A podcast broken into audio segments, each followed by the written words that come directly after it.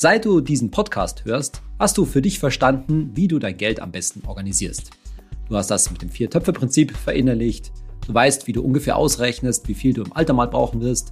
Du hast für dich festgelegt, welche Anlagen für dich Sinn machen und welche nicht. Tja, für dich allein. Aber wie macht man das jetzt eigentlich am besten? Zusammen, als Paar. Sollte da jeder, jede für sich getrennt rechnen, völlig unabhängig voneinander? Oder wie plant man das am besten eigentlich zusammen? Und welchen Unterschied macht es, ob man verheiratet ist oder nicht verheiratet? Und ob jetzt Kinder schon da sind, anstehen oder keine geplant sind? Und was ändert sich, wenn man jetzt dann heiraten will oder jetzt dann Kinder anstehen? Das ist gar nicht so leicht zu sagen, ob da einfach 1 plus 1 gleich 2 ist oder ob man das zusammen eben doch irgendwie anders betrachten muss, diese ganze Geldmanagement- und Altersvorsorge-Geschichte. Auf etliche von diesen Aspekten will ich in meiner heutigen Folge von meinem Podcast Geld ganz einfach mal eingehen. Ich bin Saidi von Finanztipp. Bei Finanztipp sind wir der Meinung, Finanzen kannst du selbst. Und wir zeigen dir, wie. Als erstes möchte ich ein paar Worte dazu sagen, wie man allgemein das Geldmanagement als Paar organisieren kann. Mit anderen Worten, wie man das Vier-Töpfe-Prinzip als Paar umsetzen kann. Ich will mich damit aber nicht so wahnsinnig lange aufhalten, sondern zu dem etwas größeren und vermeintlich komplizierteren Thema kommen, nämlich wir als Paar eure Altersvorsorge gemeinsam gestaltet. Und dabei werden wir unterscheiden zwischen dem Fall, dass ihr als Paar nicht verheiratet seid und als Paar verheiratet seid. Also zunächst mal zu der Frage, wie kann das Geldmanagement insgesamt funktionieren? Und da stellt sich natürlich vor allen Dingen die große Frage, ein gemeinsames Konto oder nicht, ein Gemeinschaftskonto als Paar oder nicht.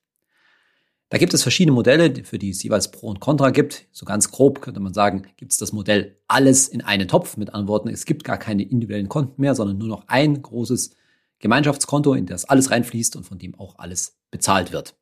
Ich glaube, da haben immer wieder Leute so ein bisschen Vorbehalte, dass sie dann sozusagen nicht mehr Herr über ihr eigenes Geld sind. Und deswegen ist auch ein anderes Modell, glaube ich, ziemlich beliebt, dass halt jeder der beiden Partner noch sein eigenes Girokonto hat und dann gibt es quasi ein drittes Gemeinschaftskonto dann eben, wo dann jeder sozusagen seinen Obolus für die Fixkosten und die laufenden Kosten, die Lebenshaltungskosten draufzahlt und von dem dann eben alles Wesentliche weggeht. Und in welchem Verhältnis da drauf gezahlt wird, ich glaube, das regeln Paare auch sehr unterschiedlich.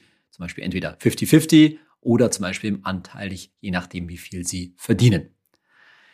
Für all diese Modelle gibt's für und wieder, aber wichtig finde ich, das muss ich schon sagen, dass es überhaupt natürlich so ein gemeinsames Konto gibt.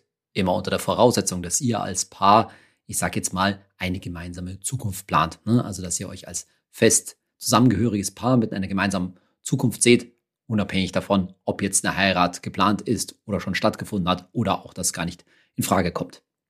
Denn ich denke, mit so einem gemeinsamen Konto, da ist eben dann auch das notwendig, worauf ich gleich noch rauskommen, rauslaufen will, wenn wir über Altersvorsorge reden, nämlich eine gemeinsame finanzielle Planung, dass man sich zumindest schon mal über die ganz banalen, die ganz wesentlichen, grundlegenden Finanzdinge zusammen unterhält. Zum Beispiel, was der gemeinsame Stromanbieter für die gemeinsame Wohnung sein, sein soll und wie, wo man eigentlich vielleicht noch Kosten einsparen könnte bei gemeinsamen Ausgaben und wie man das überhaupt insgesamt redet. Ich denke, über so ein Gemeinschaftskonto, gerade bei einem Paar, das sich vielleicht ja, relativ jung, relativ frisch zusammenfindet, ist es dann einfach auch wichtig, das zum Anlass zu, zu nehmen, um überhaupt mal so finanziell zusammen zu planen. Und so wie ihr euch als Paar dann über den gemeinsamen Stromanbieter und vielleicht einen Wechsel desselben unterhalten müsst quasi, weil ihr ein gemeinsames Konto habt und auch über so Fragen Netflix ja oder nein, so ist es ähnlich dann auch in der Altersvorsorge. Auch da gilt ganz klar die Regel, finde ich, für Paare, die eine gemeinsame Zukunft planen, die Altersvorsorge zusammen zu planen. Und mit zusammen zu planen meine ich, den Bedarf festzustellen, den man als Paar hat.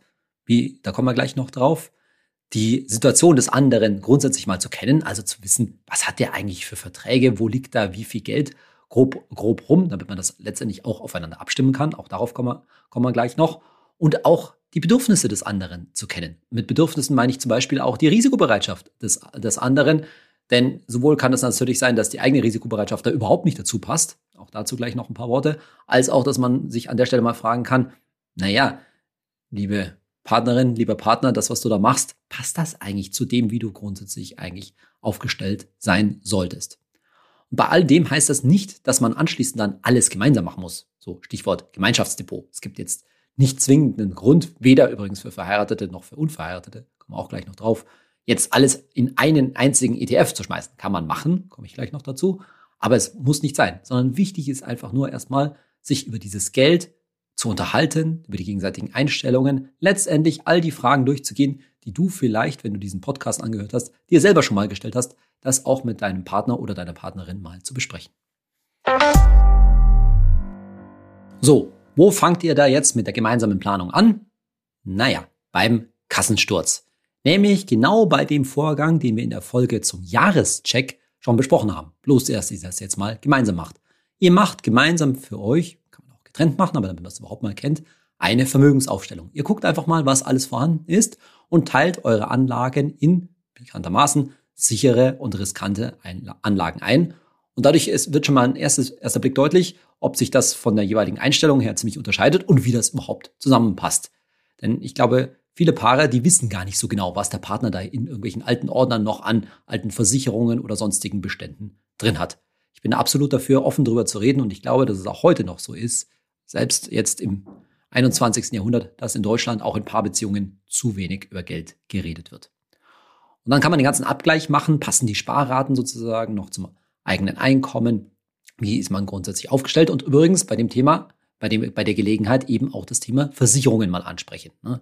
Also das, was wir ja auch beim Jahrescheck angesprochen haben, braucht es zum Beispiel zwei Haftpflichtversicherungen oder gibt es wesentliche Versicherungslücken? Wenn Kinder da sind, sollte man sich mal über Risikolebensversicherungen unterhalten und da auch gleich der Tipp, da braucht es auch, wenn zum Beispiel typischerweise eben der Mann der Hauptverdiener ist, vielleicht durchaus zwei Risikolebensversicherungen, nämlich eine kleine, um dann die Partnerin oder den Partner, der weniger arbeitet, der weniger verdient, trotzdem abzusichern.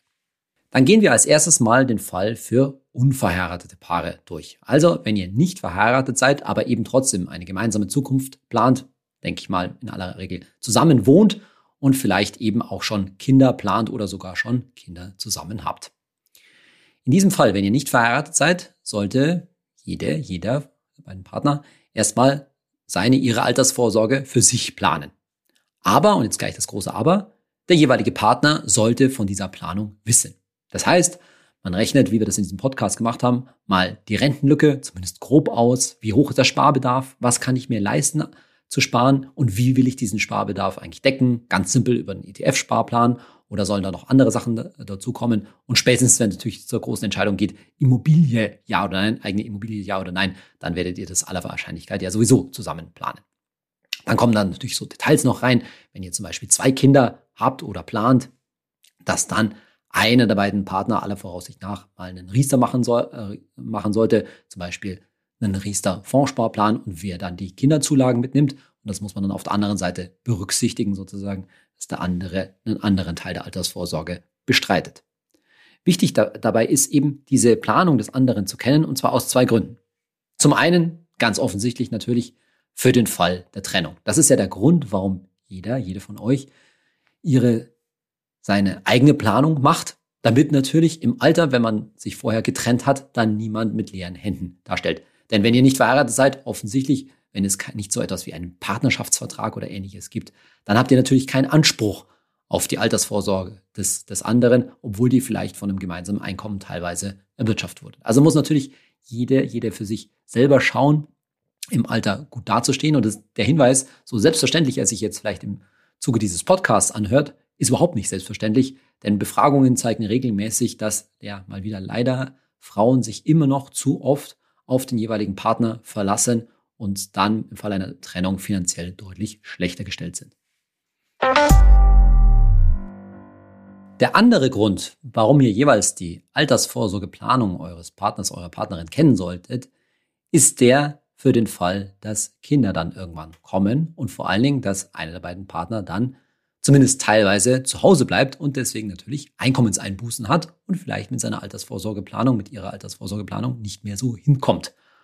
Und in dem Fall gilt, ganz besonders auch für unverheiratete Paare, nicht vergessen, wir reden ja hier davon, dass ihr nicht verheiratet seid, dass dann die Altersvorsorge des derjenigen zu Hause bleibt, anteilig weiterbezahlt werden sollte. Also machen wir es mal konkret. Leider könnte man sagen, in Deutschland ist es ja in vielen Fällen immer noch so, dass tendenziell die Frau mehr zu Hause bleibt, im Fall von Kindern mehr Elternzeit nimmt und dadurch Einkommensbußen, Einkommenseinbußen erleidet. Und in dem Fall, auch bei einem nicht verheirateten Paar, bin ich absolut dafür, dass er dann in diesem Fall ihre Altersvorsorge zumindest anteilig mitbezahlt.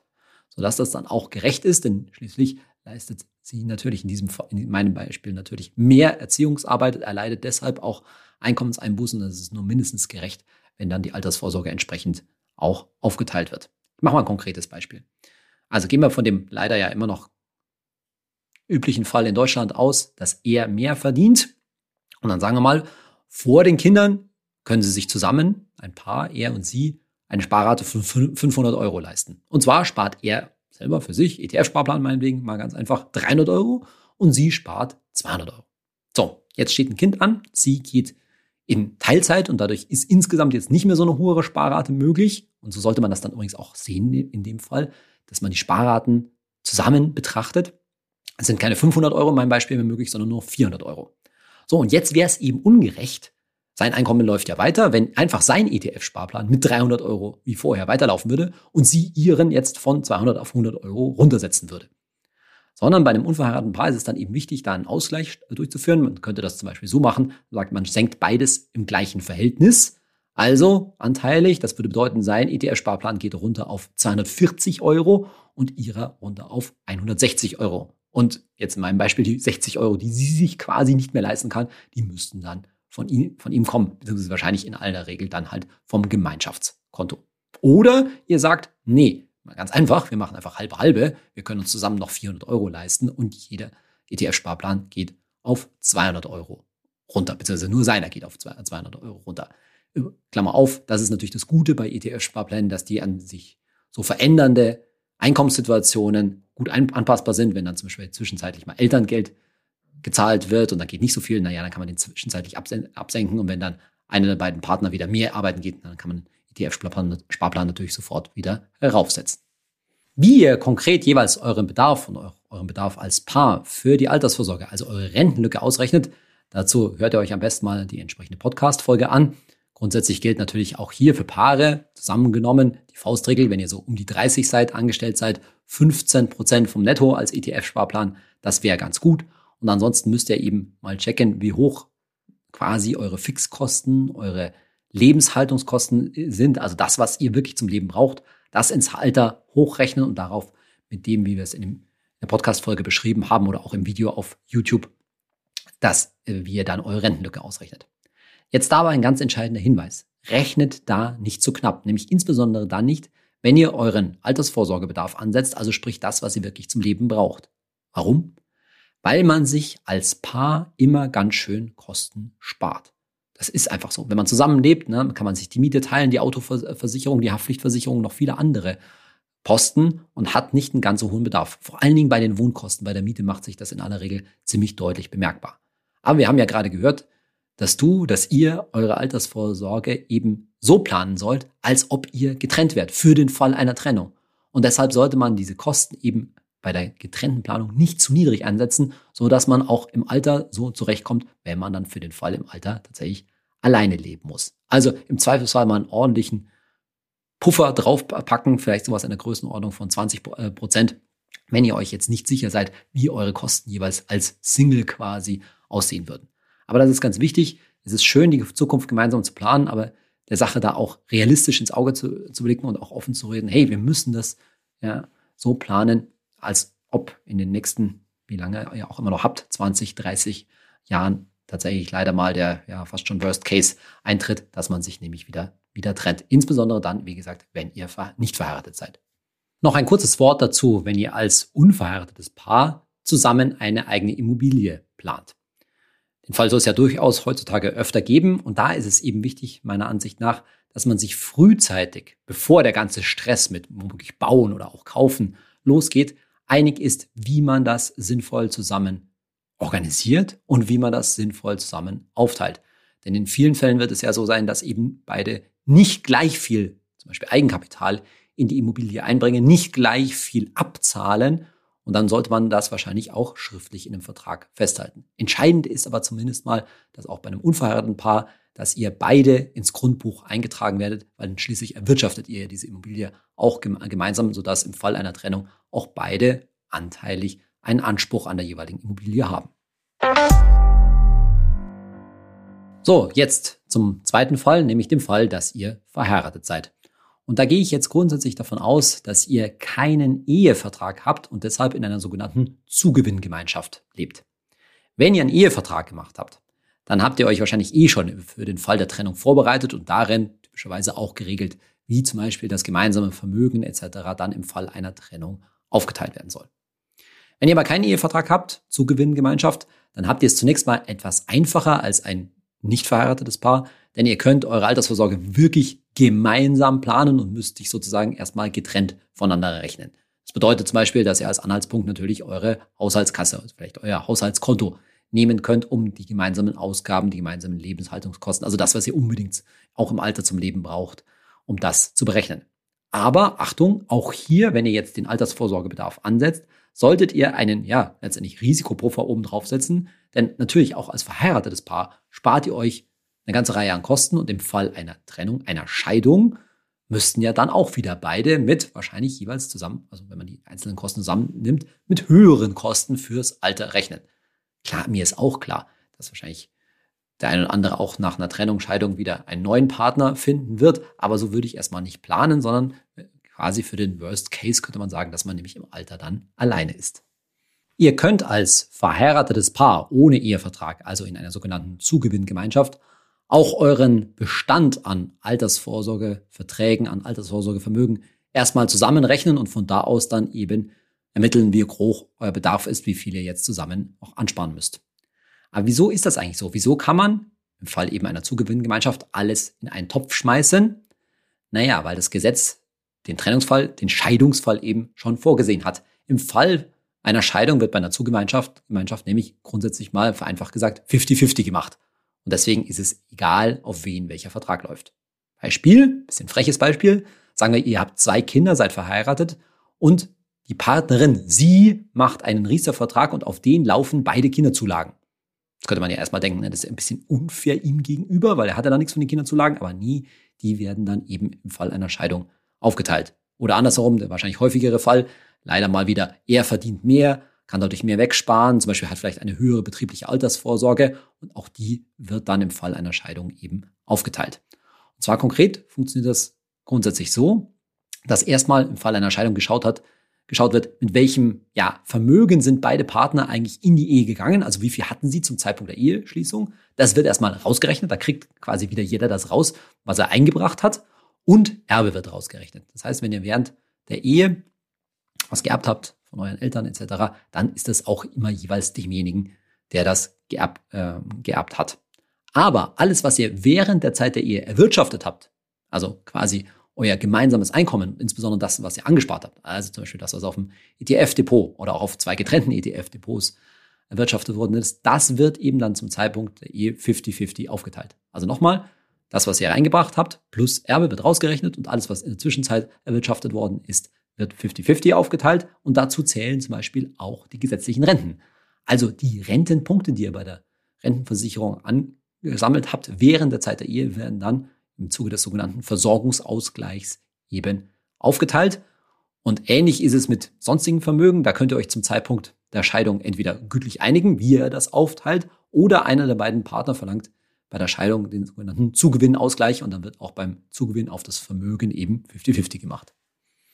Das heißt jetzt zum Beispiel ganz konkret, wenn Kinder kommen und typischerweise immer noch für Deutschland sie ganz oder mehr zu Hause bleibt und er deshalb deutlich mehr verdient und sein ETF-Sparplan weiterläuft, dann macht das bei einem verheirateten Paar erstmal nichts. Er spart in dieser Zeit sozusagen quasi für beide. Und wie gesagt, im Fall einer Scheidung würde dieses von ihm quasi gesparte Geld aufgeteilt werden. Genauso wie ich es vorher mit dem Beispiel mit dem Riester-Vertrag gesagt habe.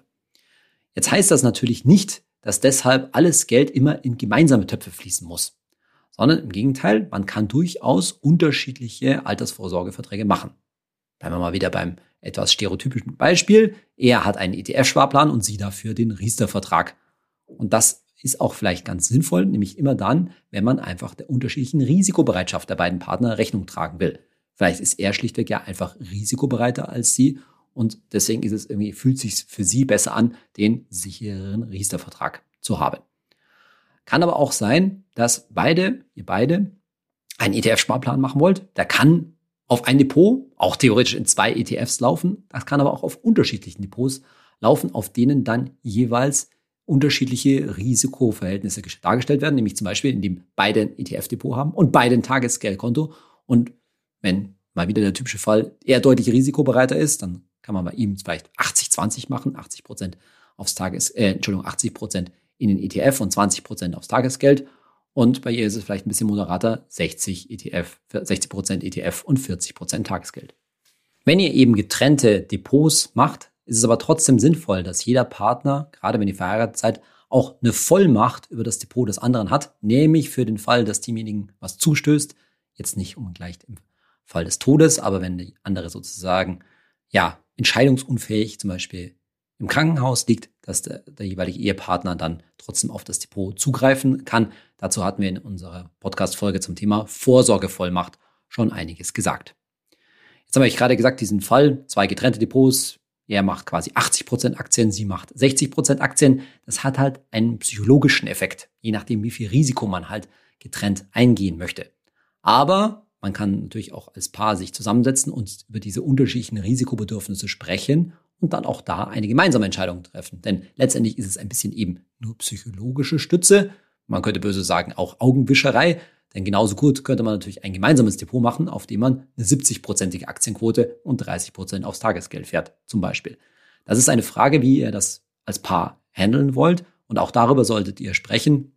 Denn gerade so ein Ausgleich von Risiken, da sollten halt später auch keine Vorwürfe in einer Beziehung entstehen, nämlich insbesondere Vorwürfe dann, wenn es mal am Aktienmarkt längere Zeit nicht gut läuft. Also man stellt sich irgendwie so ein Crash-Szenario vor, eine längere Bess an den Börsen, wo dann die Downphase vielleicht drei, vier, fünf Jahre dauert. Und dann können da schon auch mal Vorwürfe vom Partnerin oder vom Partner ankommen. Hey, was hast du da gemacht? Was hast du da eigentlich investiert? Und das, die ganzen Verluste und so weiter, das sind ja letztendlich auch meine Verluste. Und das stimmt bei einer Zugemeinschaft natürlich auch. Und deswegen braucht es sozusagen diese ja, letztendlich dieses Gespräch über unterschiedliche Risikobereitschaften und das insgesamt, und das ist halt wichtig, insgesamt das Risiko, das ihr mit eurem gesamten Vermögen eingeht, für beide Partner in einer Art von Kompromiss stimmen sollte.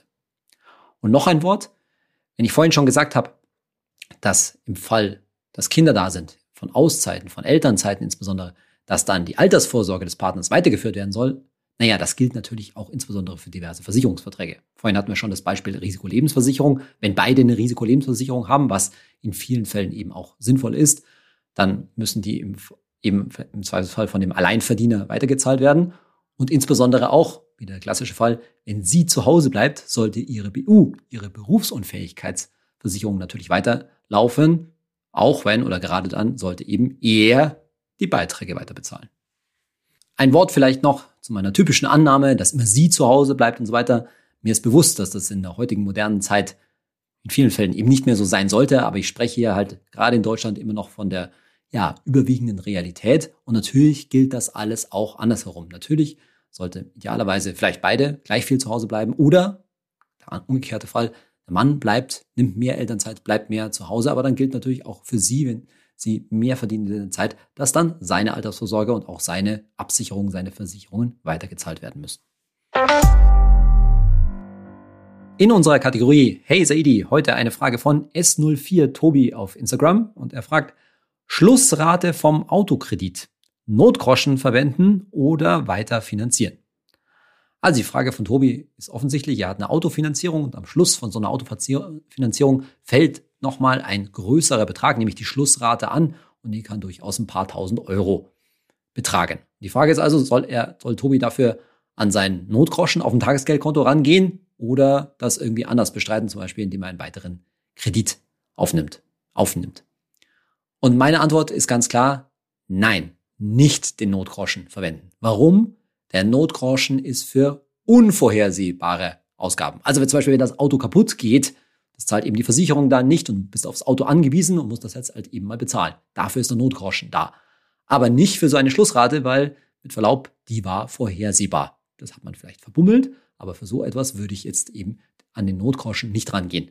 Aber natürlich kann man den aus sonstigen Vermögen bezahlen. Zum Beispiel, wenn da noch ein ETF-Depot ist, auf dem, und das ist ja in diesen Zeiten nicht ganz so schwer, paar hübsche Gewinne aufgelaufen sind, naja, dann kann man zumindest teilweise oder auch ganz da das Geld vom ETF-Depot runternehmen, um damit den Kredit abzubezahlen, denn Schuldentilgen hat tendenziell immer Vorrang. Und vor allen Dingen, wenn Tobi jetzt eben das nicht vom Tagesgeld nimmt, müsste er es ja eben diesen Betrag, diese Schlussrate weiter finanzieren und würde darauf Zinsen bezahlen. Und diese Zinsen würde er sich durch eine Tilgung mit Verkauf vom ETF natürlich sparen. Und das ist eben eine garantierte Rendite. Wichtig ist mir aber die Message, der Notgroschen, die zwei bis drei Netto-Monatsgelder, die auf eurem Tagesgeldkonto immer vorhanden sein sollten, ich sag mal für normale Angestellte mindestens 3000 Euro, vielleicht auch eher 5000, je nach, je nach Gehalt, an die solltet ihr eben nur dann rennen gehen, wenn es wirklich brennt und wenn ihr es nicht absehen konntet und nicht, wenn ihr es, wie vielleicht, und ich will es Tobi jetzt hier nicht unbedingt unterstellen, wenn ihr vielleicht so etwas wie diese Schlussrate verbummelt habt. Gute Tipps, wie ihr als Paar am besten mit eurem Geld umgeht.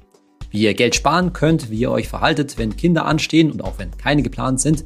Solche Tipps findet ihr immer wieder auf unserem Instagram-Kanal. Deshalb schau doch mal bei uns auf Instagram vorbei, auf Instagram at Finanztipp und abonniere doch auch unseren Instagram-Kanal.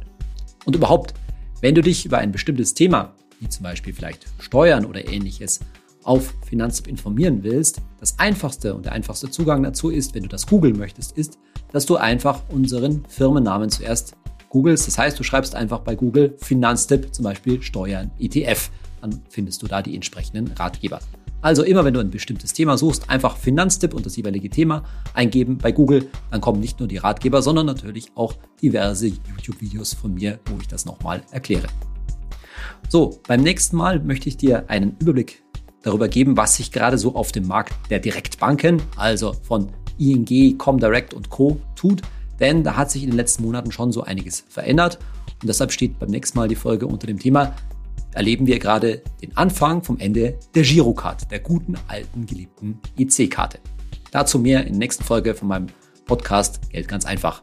Ich hoffe, du bist dann wieder mit dabei und ich freue mich. Bis dahin. Tschüss.